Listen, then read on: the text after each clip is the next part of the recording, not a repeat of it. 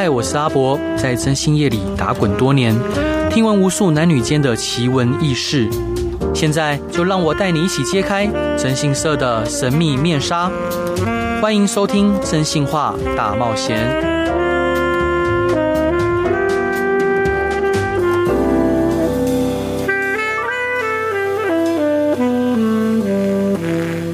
各位亲爱的听众朋友，大家好，欢迎回到飞碟电台，收听由我真心是阿宅所主持的《真心话大冒险》。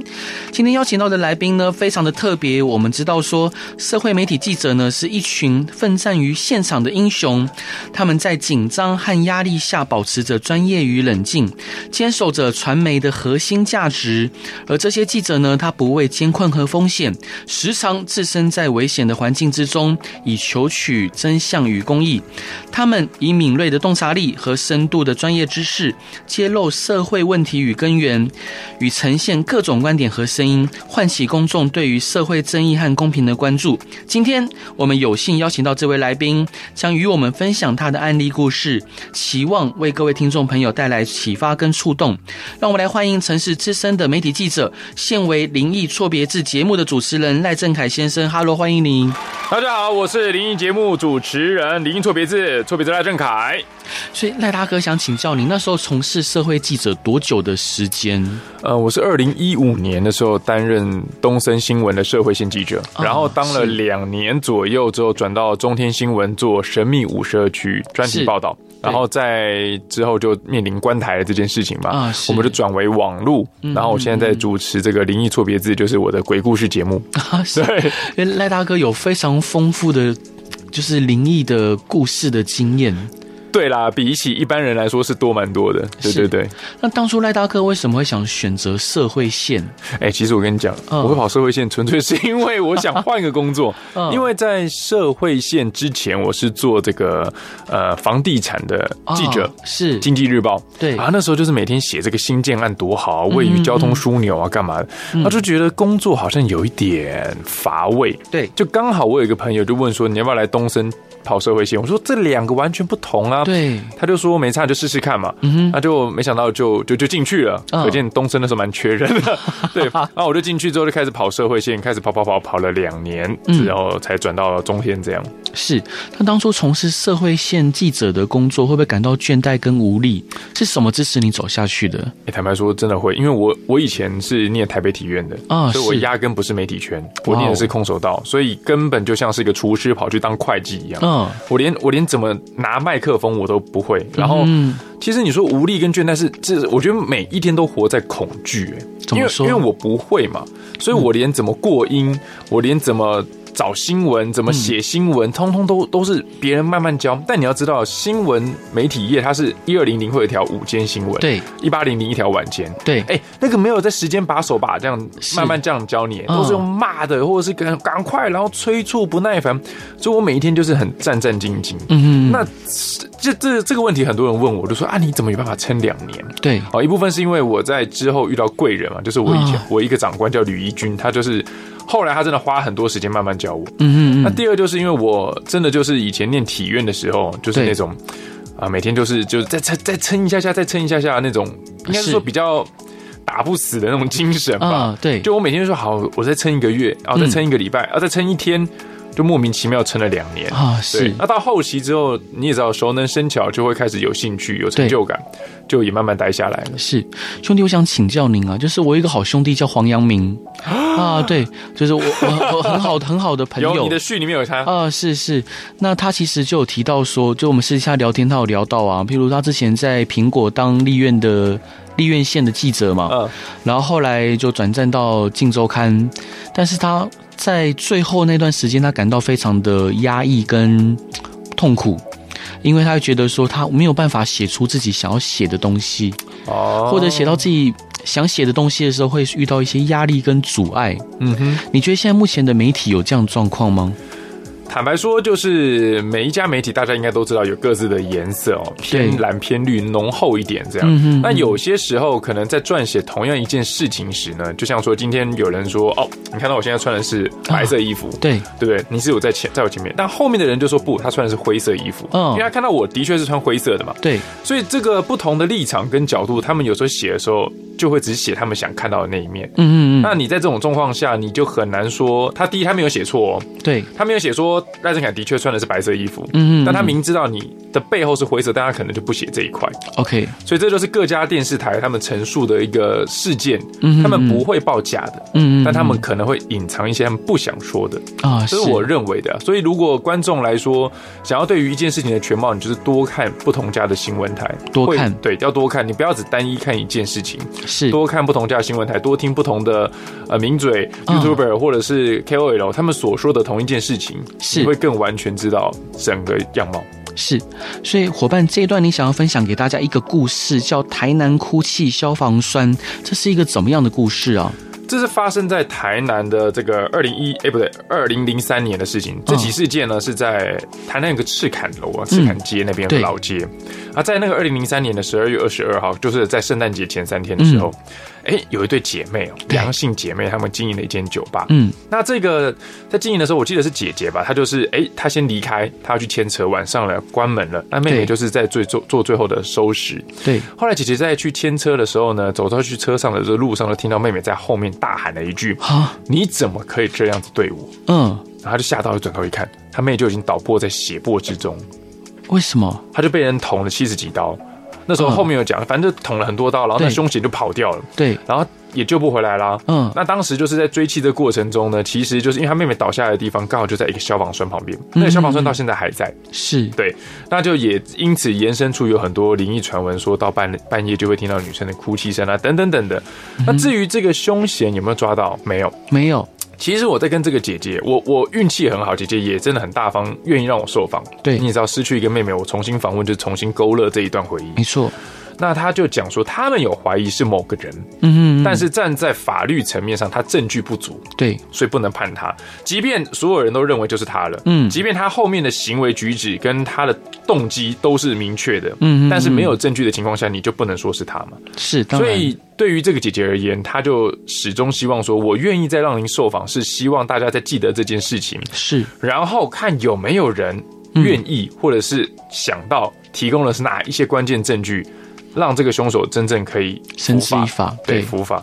那照照理讲，虽然说目前没有明确的积极证据，但警方应该还是约谈这一位嫌犯到案。约过了，约过了。嗯，我们当时有掌握一个独家画面，就是他去现场，然后约过，警方也也也也有一些资深警察。哎，我问一些警。当时办这个案件的资深警察，对，有些退休，有些还在，有些调单位，他们自己私底下的跟我说，他们怀疑就是他，而且警察的直觉很准，对，但真的就是没证据。其实您您自己过去应该有遇过很多类似案件，没错，我我就知道是你干的，对，可是我没有证据啊，嗯，对啊，所以没有办法，所以也无法突破他的心防，没有，他很厉害哦，是。厉害。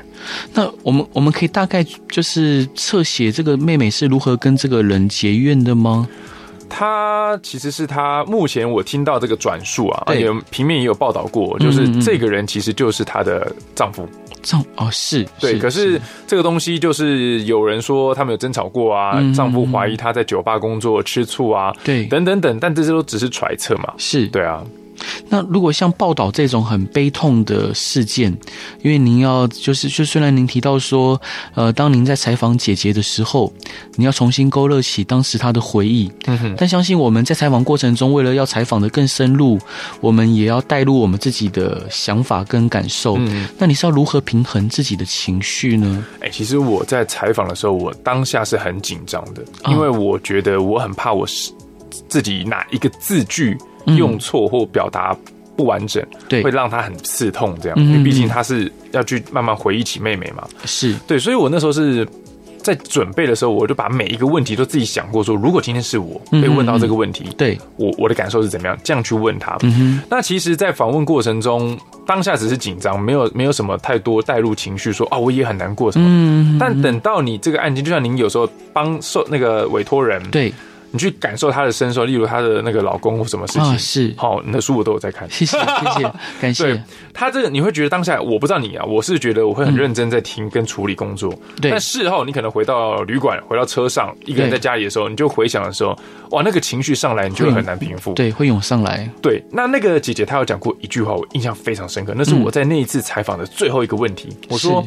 你是怎么，就像你讲的一样，嗯、你是怎么平复你的情绪来走下来的？嗯哼嗯，他说，他就突然间笑了一下，说：“哎呦，其实我妹妹没有离开啦，就他妹妹没有过世，是她只是到美国去了，嗯，去那边工作生活，不太会回来这样，嗯，你知道吗？就你就说啊，他是用一种，我现在讲我心脏都不舒服，就是他是用一种有点。”自我欺骗的方式，对，然后告诉自己他的妹妹没有离开他，嗯，只是到很远的地方。这句话我当下听到很不舒服，觉得很很很很刺痛。之后，我的朋友其实就在上个月过世啊。我这个朋友他跟我认识了十八年，十八年，就是我北体的好朋友，我们几乎每一天都见面，因为我们同个队，每天都要练习。对，这毕业之后每一年都会去民宿。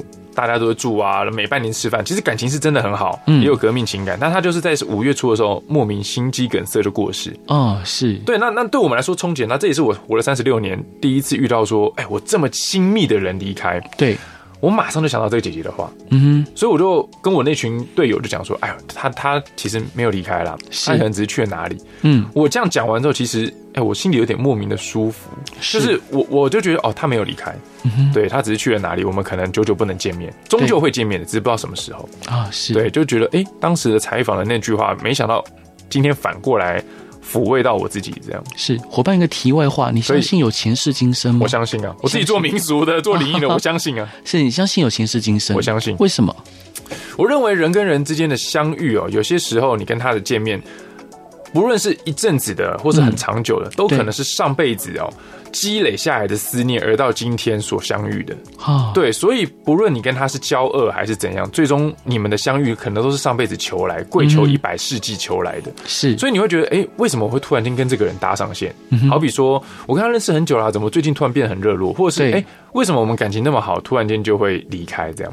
所以我就觉得，人不停的往前走，就是不断的相遇跟离开，相聚跟离散这样，所以。我就相信说，每一次的见面跟前世是一定有关联，是，所以它延续到今世。而你现在所做的每一件事情，也有可能在你未来会再继续延续下去。嗯突然想到席慕蓉的诗，就是为了跟你相遇，我在佛前求了五百年。类似，对，类似。我那时候是看一部电影，就是那个《青蛇传》的那部电影啊，他有讲到类似的话。所以聚跟散，我就刺在我脚上啊。是，我觉得往前走就是不断的相聚跟离散。哇，天，太浪漫了。所以伙伴，这段你想分享给大家的歌是《逃跑计划》的一万次的悲伤。为什么想分享这首歌？坦白说，我不知道原来。个故事跟歌是要联系，我纯粹就是我开夜车的时候喜欢听这首歌啊，但就觉得这个旋律跟一些歌词，我觉得还不错。嗯，对，你们可以试着听听看。好，我们一起来听这首歌吧。Hello，各位亲爱的听众朋友，大家好，欢迎回到飞碟电台，收听由我真心是阿宅所主持的《真心话大冒险》。今天邀请到的来宾，他是《灵异错别字》节目的主持人赖正凯先生。Hello，欢迎你。大家好，我是《灵异错别字》节目主持人赖正凯错别字。所以老哥，你曾经在。尾随诈骗惯犯窝在采访车上一个月啊！对，这个是我以前跑社会新闻时跟的一条独家新闻。哇哦！然后那时候就长官就说，就有天说，哎，那个小赖过来，他就找了我跟一个摄影。对，他说接下来有个重要任务指派给你，嗯，你要是能够把这个任务做好，未来的独家什么新闻都没问题了。哇！后来就讲完之后，我发现，天哪，这样就跟跟踪一个女诈骗犯，据传了，就据传。那个时候还没有证据的时候，就是说哦，就要跟着他。那时候任务很简单，对，就是在市民大道的某一栋大楼，嗯，车子停在那里，然后呢，你就。他就说你啊、呃，一个照片嘛，给我们照片。他只要一出现，你就跟着他。嗯、对，然后他做什么事你就把他拍下来，就这么简单。嗯，然后那时候我们就接拍这个任务，跟你们真心社一样，很像。对对。那我那时候做的时候呢，其实他那个时候一下来，我们知道他是诈骗犯嘛，嗯、然后我就觉得说女诈骗犯应该要哇，那个腿很长啊，有没有脚白笋的小腿肚啊，嗯、胸部很丰满这样。对，就一下来之后，我我真的觉得她就是一个呃，算是有点姿色的中年妇女。哦，对，所以那时候下来的时候，我就一直看照片，然后跟我摄影说：“是他吗？是他吗？”嗯，然后就天啊，怎么这样？可是我们后来就跟跟跟跟了一阵子之后呢，就发现哦，他确实就是在他身边的有一个男子哦，嗯、哇，就开着是什么双 B 进口的修旅车，对，而且车子还不止一台，哦，而且车牌不一样，但是他那号码是有点连号的感觉，是，你就知道哇，这个男的应该，而且他对，然后载着他去，可能去吃一些餐厅，我们就上网查，哇，那一刻一个人三四千块啊，然后吃完之后，他吃那个东西，我还印象很深刻，那时候我们要跟着他的时候是下雨的，嗯，然后我们不能走了嘛，也不能车上，因为车上。不能停，那边是红线，所以我们就在那个餐厅下面那样看他，然后我们就等等等等等，然后我们那时候吃的是当阿 B 沟，嗯，你知道吗？哇，吃三四千块然后，我们下着雨在那边吃当阿 B 沟那等，然后就跟跟跟跟到后来就真的有侦破嘛，然后后来就发现他的确就是一个爱情骗子之类，到处骗钱这样，是。对，然后那时候就跟了快一个月，对。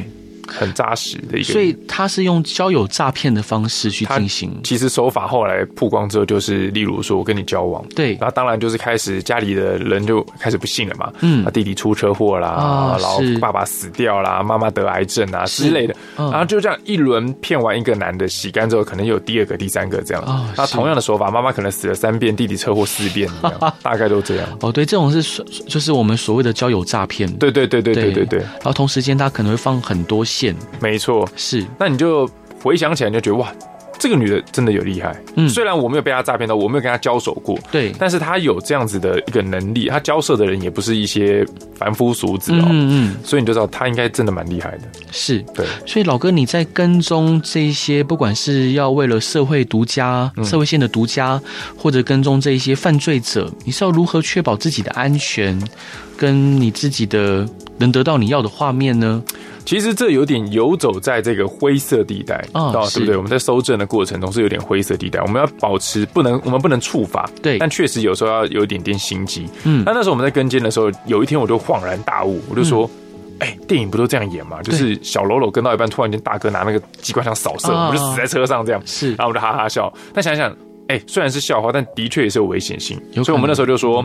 反正不论怎么样，只要苗头不对，嗯、我们就放弃所有的工作，先跑。嗯嗯，就是先跑。你不要说啊，我要先拍什么画面，我要怎么样，这样都不要，就先跑。因为我们还是以命为主。嗯。但有些时候我们在做社会新闻的时候，你必须要挺进一些比较危险的地方。嗯、对。那那时候。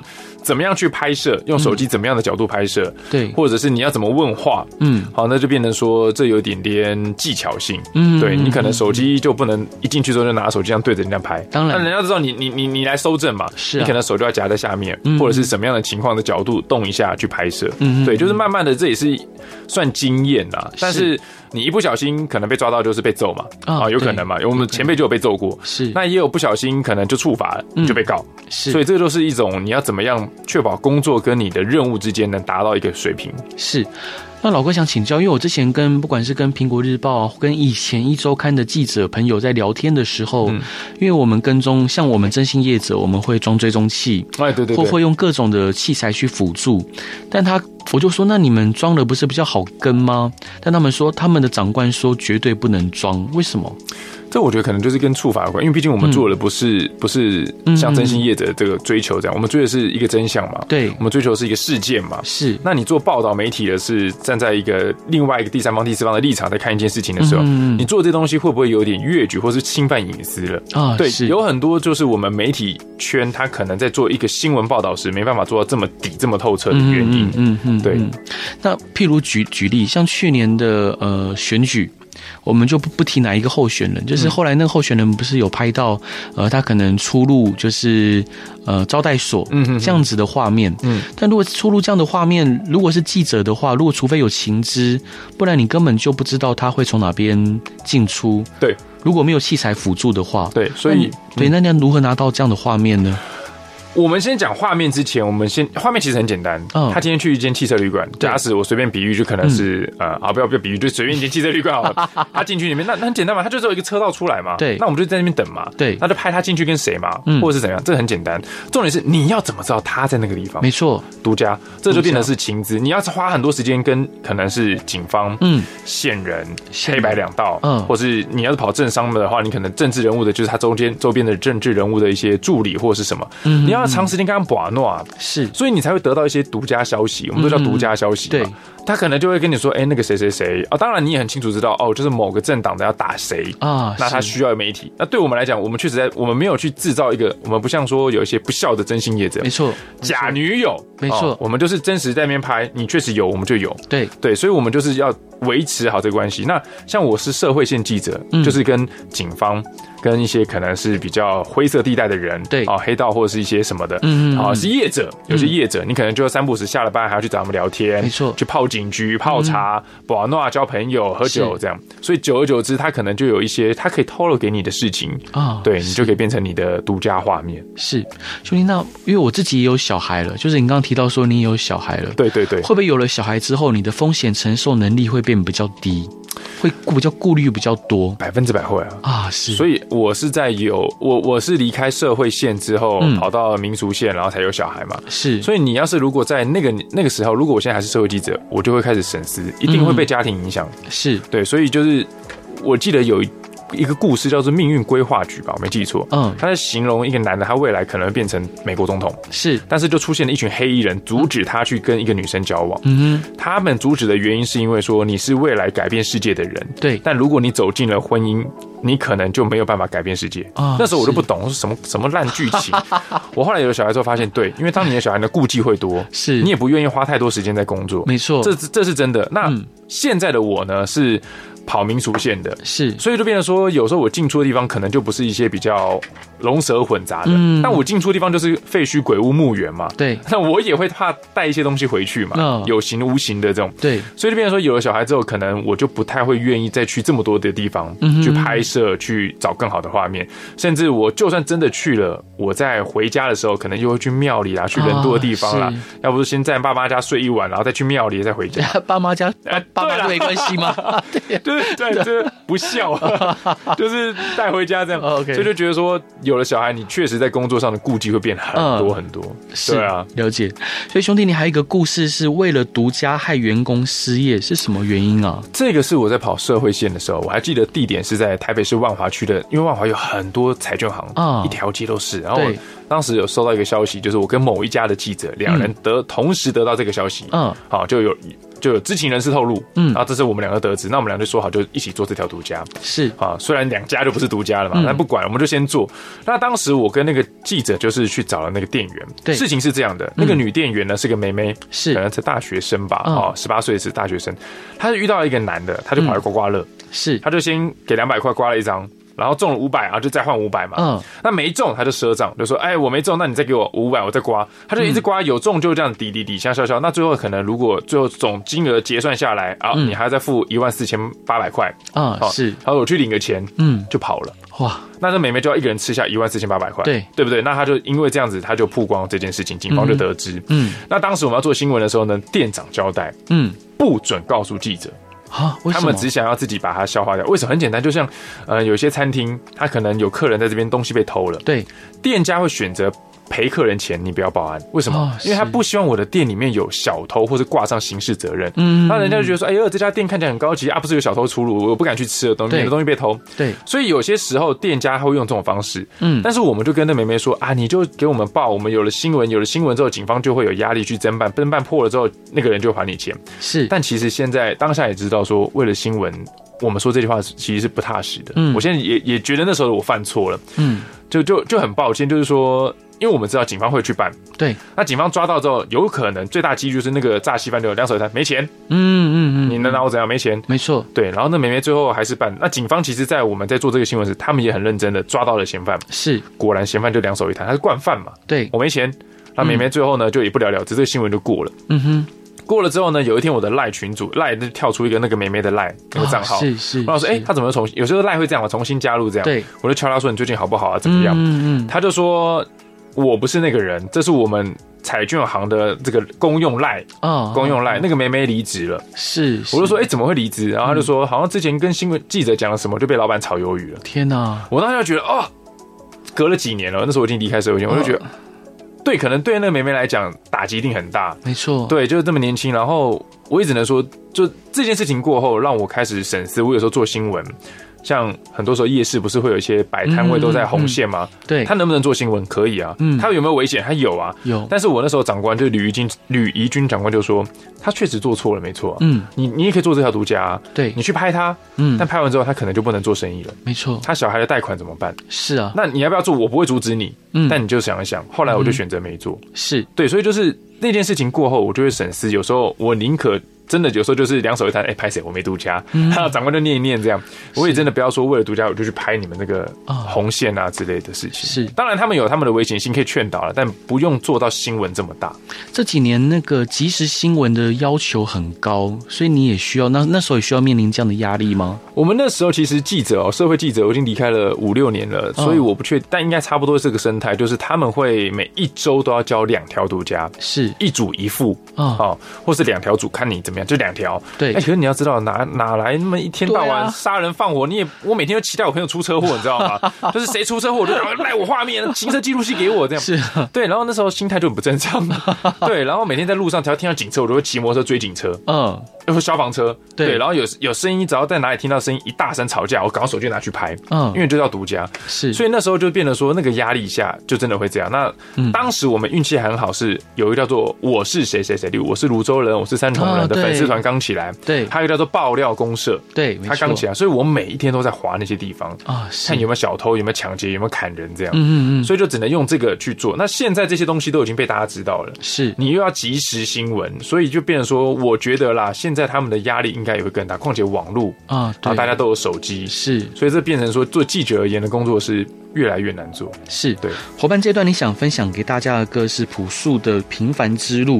是是，为什么想分享这首歌呢？其实这源自于一部电影，叫做《后会无期》。那这部电影是有一本我很喜欢的书，是一九八八，我想和世界谈谈，韩寒这个作家写的书。那我纯粹是因为这本书、这部电影才喜欢这首歌啊。对对对，如果大家有兴趣听完歌，你们也可以去看这本书，或者是去看这部电影。对，是。当然有人说这部是烂片，但我觉得我是蛮喜欢的啦。对对对，你们可以参考一下。好，我们一起来听这首歌吧。Hello，各位亲爱的听众朋友，大家好，欢迎回到飞碟电台，收听由我真心沙仔所主持的真心话大冒险。今天邀请到的来宾是我非常喜欢的一位主持人，他是《灵异错别字》节目的主持人赖正凯先生。同时呢，他有一本书叫做《灵异错别字夜访百鬼》，是由时报集团出版的。Hello，坏蛋大哥，欢迎你。大家好，我是错别字啊，这灵异错别字主持人赖正凯错别字哦。为什么叫错别字？嗯，因为我以前是喜欢写东西嘛啊，很多很多人都问这个问题，是，那就是因为我常常写错字啊，真的。然后我有个长官，有个主管就说啊，你那么常写错，你干脆就叫错别字好了。哪一天你写错，别人也不意外 啊，对不对？我就觉得哎，还有点意思哦，我就我就把它取名，就一直沿用至今。但是我我现在的错别字少很多了，少很多了，少很多了。那兄弟，你当初在教这本书的稿的时候，有被编辑揪出很多错字吗？因为这是我第二本书，嗯，第一本书揪了蛮多的，然后后来就慢慢演练演练之后，到第二本书就少很多，但还是有了，还是有，还是有。啊，是。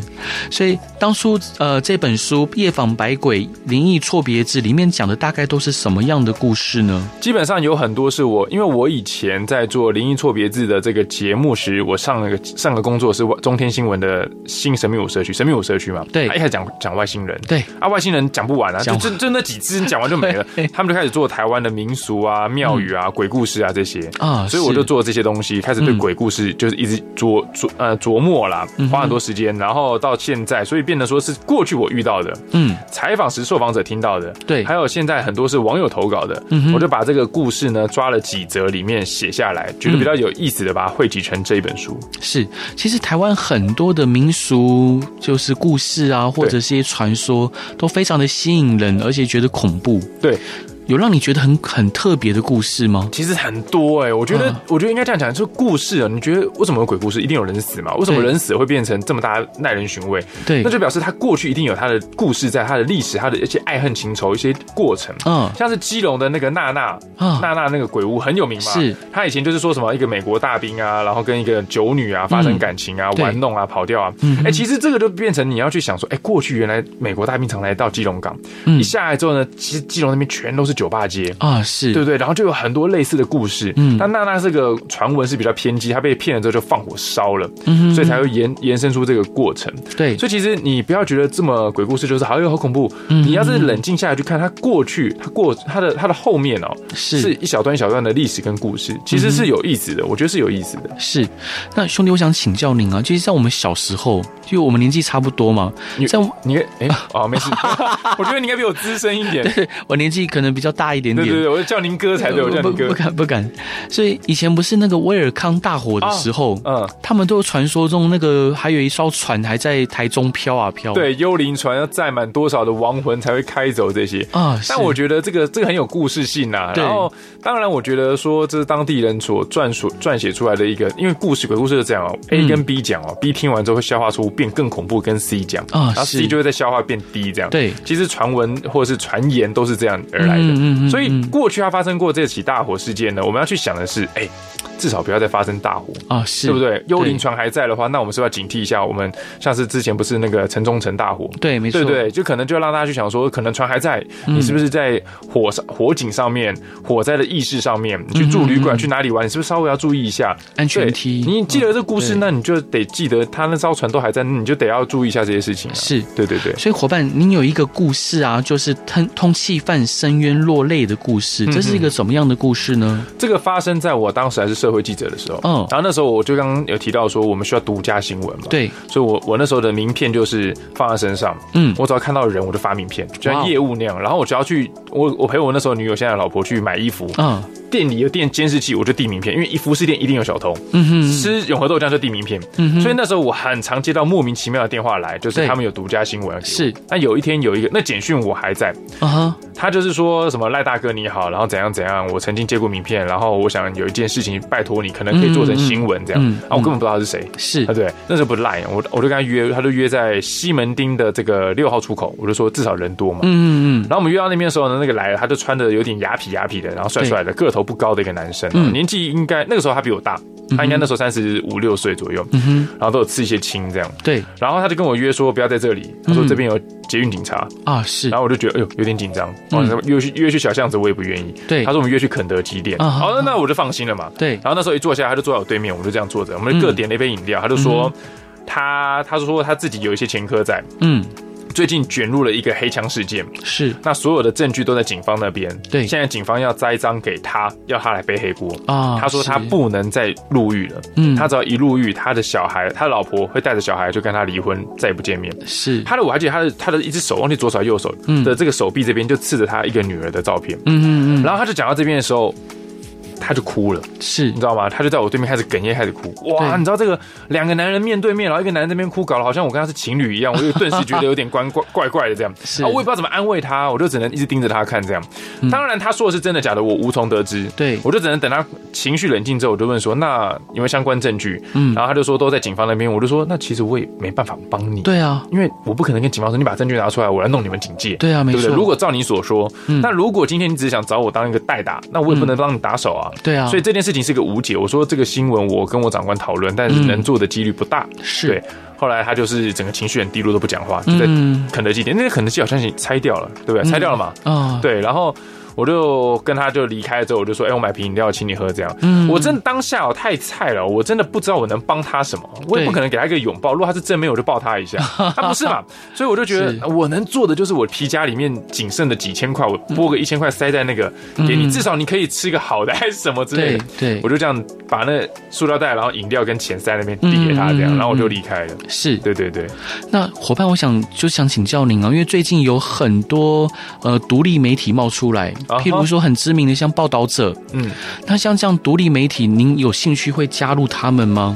其实我觉得他们真的是，我看过他们的新闻，他们是真的在做新闻，对，而且很深入，对。然后他们不是说只是今天啊，我已经到达你这个篇幅的字数就好，嗯，他能够做深做挖更底的话，对，就会做更多事。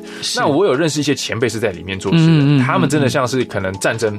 啊，俄乌战，他就真的去现场。是，那做这种的话，你第一，我觉得他第一必须要有一个很雄厚的资深的这个背景。对，哦，你有做过这样的经历，没错。第二是你的那个记者魂还要非常旺盛。对，我个人认为我的记者魂已经烧光了，太快了吧？对，然后二来是，如果在这种情况下，就是他们做这些事情，他们必须会势势必会牺牲掉家庭啊。是我，我觉得这一块我有点过不去。是对，就是我没有办法去去。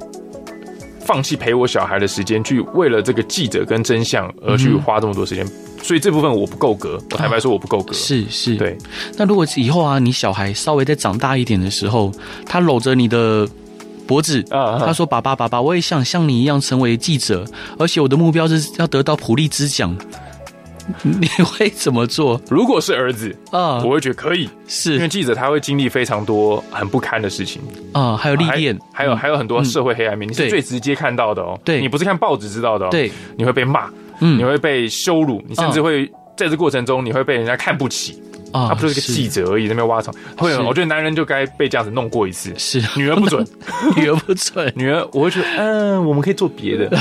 对我，我，我，我没有，我，我比较爱女儿，我就觉得，我不希望他去走这条路。而且，我觉得记者这条路经历太多黑白、黑白、黑白了。嗯，是。所以我，我，我母干呐。对了，儿子就叫他去啊，没差，可以啊。等一下，所以您现在目前有两个小孩，对，一男一女，一男一女，对，所以有点重重重女轻男，就是爱女生爱女儿比较多，但是对儿子的期许比较高啊，是对，所以伙伴在您心中还有没有什么印象特别深刻的灵异事件？哦，其实非常多哎，嗯，这个还是你给我点提示，要讲哪一类的提示啊？对对对，不然我这样脑子已经闪过的可能都是讲过的，要不然就是别人的啊，别人的，我觉得别人的也可以啊，别人的也可以，对不对？嗯。那最近有什么发生什么特别的事情啊？我讲一个好了，哦、但这这起事件我还没去调查，是对，这是我最近一个朋友给我的，我还没有正式回复。嗯，他就有一天就在几天前，那时候我带我小孩去台南玩，对，然后我就收到我朋友一个讯息，我还没去调查这起事件，嗯、哼哼他就说。有一个这个一个一个男的喝醉了，倒在这个草丛，就是里面有一些社区住宅，没有？一楼不是会有草丛，然后有点像是围墙，用草丛代替围墙，嗯嗯嗯，不要让你直接看进去，然后他就窝在那个草丛那边哭，这样，对，然后这边哭喝醉了，嗯，然后就给我看这个新闻，我就说哦，这个东西有怎样嘛？我一开始以为他是跳楼哦，对，然后我就我就去看一下，然后他就说哦，这个管理员就找警方把他带走，这样，嗯嗯，但他说这起是件很怪异的事，他窝在了这个地方啊，之前有人跳楼就摔死在这，啊是，然后。三不五时，嗯，有些人就会跳楼，也会摔着，就不知道什么那栋大楼，就有些还是有人当小飞侠跳下去，也会摔在附近这一块。二来就是有些喝醉的，嗯，这一排的草丛，他哪里不倒就倒这。对对，就是那一块哦。然后我那时候觉得哇，就感觉其实这个很像什么，你知道吗？就像我们常常说的抓交替，有没有？对，抓交替就好像是什么啊，一群鬼在排队，嗯，然后今天轮到我是一号，然后有鬼过，有人过来把他抓起来弄死之后，二号在替补。其实这个解释不太对，像说我之前去过一个基隆的一个住宅区，嗯嗯，他那个那个屋子里面就吊死两个人，嗯哼，对，然后甚至有一些地方是很奇怪，是在彰化也有一个地方，嗯，他的一根梁吊死了有四五个人，嗯，然后甚至家人都死的差不多，只剩老大了，甚至连。家人的朋友要自杀都跑来他们家，你不觉得很扯吗？是啊，对不对？好像这边是个自杀圣地一样。对，所以我就觉得说，其实它是一个磁场。嗯，它磁场一旦被混浊之后，它就会一直吸引，像黑洞吸引。你只要情绪一低落的，或者是你有不好的思维，就很容易被吸到这洞里面。是，想不好的就会卷进去就，就就上吊这样。是，对对对。那我就是跑了很多这些地方之后，发现就是有些地点真的会让你很悬，是。这么大的一片地点，为什么就唯独在这里？为什么唯唯独这间房间？为什么唯独这么多地方就这一根梁，他们都要掉这根梁啊？是，就是会有那个点是最深邃黑洞的地方。是对，因为西门町传说中有一个大楼，也也是出现有很多这样子的，对对对对对对事件。那像这个这个事情，真的是真的有发生的吗？其实灵异事件。嗯，我们要怎么去判断定啊？就是很多人都会说，哎，有鬼，有鬼，有鬼啊！真的很麻烦，就是你的摄影机没有开阴阳眼，你也拍不到。对啊，所以就变成说，今天我只能去尽量的听很多的受访者讲，可能这些受访者都是不同年龄层的、不同的时间点注入进去、住进去的人。对，然后去大概囊囊括出有这么一个事件出来。那有些地方我相信是有的，是因为他你用科学真的无法解释。二来就是。A 讲的是故事，跟 B 讲的故事，嗯，是如出一辙的。嗯，但 A 跟 B 并不认识，对，甚至这个故事并不是在网络上面常听到的。你去很多，我跟你讲，台湾鬼鬼故事真的太多了。嗯，你去到这个地方之后，你听听完这个人讲完之后呢，你会，我们是记者，会去到处受访嘛。里长问完之后再问谁？你有时候问到莫名其妙一个邻居跟你讲的故事，就跟里长讲的一样啊。但里长根本就没把这个故事放在网络上。是，那里长跟这个人也不认识。对，但你就觉得说，为什么他们两个会知道一样的事情？就表示他们遇到一样的事嘛。对，那你要再去解释他。他这个东西是巧合，你就很难说服得了自己。嗯哼，但偏偏就是目前科学没办法完全证实，所以这个东西就留下一个浪漫给人家在心里面呢、啊。信者恒信啊。感谢感谢戴贞塔大大哥今天来我们节目上玩，然后他现在呢是中天电视灵异错别字的主持人，是是是，可以跟跟我们分享一下这个节目的内容特色跟播出时间吗？欸、其实运气很好，就是在几个礼拜前，我们公司要把这个灵异错别字拉出来，单独成立一个频道。对，所以之后你们打灵异错别字就会出现到出现一个 YT 频道了。嗯哼，那目前估计是每周六日的晚上。十点我会播新的影片上去啊。那内容不外乎就是鬼故事内容，所以不论是我自己过去的采访，或者我现在采访，或者是网友，你有什么鬼故事，你都可以投稿到我的这个粉丝团里面。是啊，新闻主播错别再来正凯，然后赖想错别字这边，你去投稿，我要是整理过后，我就会把它当成一个故事，把它讲述出来。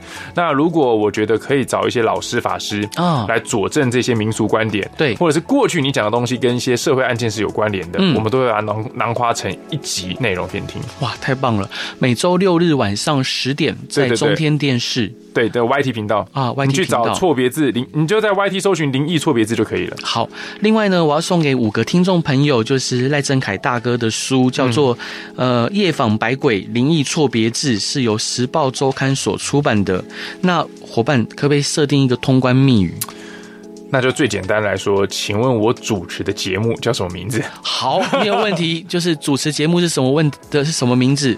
那最后一段你想分享给大家的歌是叶倩文的《爱的可能》，为什么是这首歌呢？哎，这个这个我就跟您的故事有关，因为其实这是我一个朋友跟我讲，我以前不知道这个歌歌，嗯，他就是跟我讲，他他有点遇到一个三角恋啊，他有点他有点劈腿什么的，对，然后他就跟我讲，我听完了他故事之后，他就跟我说，很像一首歌，就是叶倩文的这个《爱的可能》，他其实就在讲述说他们有两个人。谈的这个恋爱是不被允许的，是他们最终也领悟到要离开。嗯，离开之后，他们希望可以当彼此最好的朋友。这故事，我这个歌听完我是这么解读的。哦，那我刚好我在看你的书的时候，其实我会发现你，你你处理过的四五成都是外遇案件嘛？对，没错。对，我有时候就觉得说，像我跟很多朋友聊过，我这样讲可能有点点踩灰色的这个地方，就是有时候外遇不见得是全然的错。嗯，对。那有时候外遇过后会不会？对于现况跟未来更好，也是一个问号。嗯、所以大家可能不要听到外遇就就是判这个人是死罪。嗯哼，他有可能为什么他老婆会外遇？你有没有想过，可能老公做了什么？对，没错，对不对？或者是他们的外遇，如果彼此你知道吗？不要去调查自己亲近的人。对，没错，每个人都有秘密。对，如果你今天很谨慎的把秘密守住，而且警惕自己未来不要再犯。嗯哼，去。对未来很慎慎重的每一步，它说不定也是一件好事。是对，但我不是鼓励大家外遇，我没有。好，再次感谢赖正赖正凯大哥来我们节目上玩，谢谢。也请大家就是周六晚上的周六周日的晚上十点，中天的 YT 灵异错别字节目，我相信会非常精彩。谢谢，也请大家准时收看。赖大哥，谢谢你，谢谢谢谢，谢谢大家，晚安，拜拜。拜拜。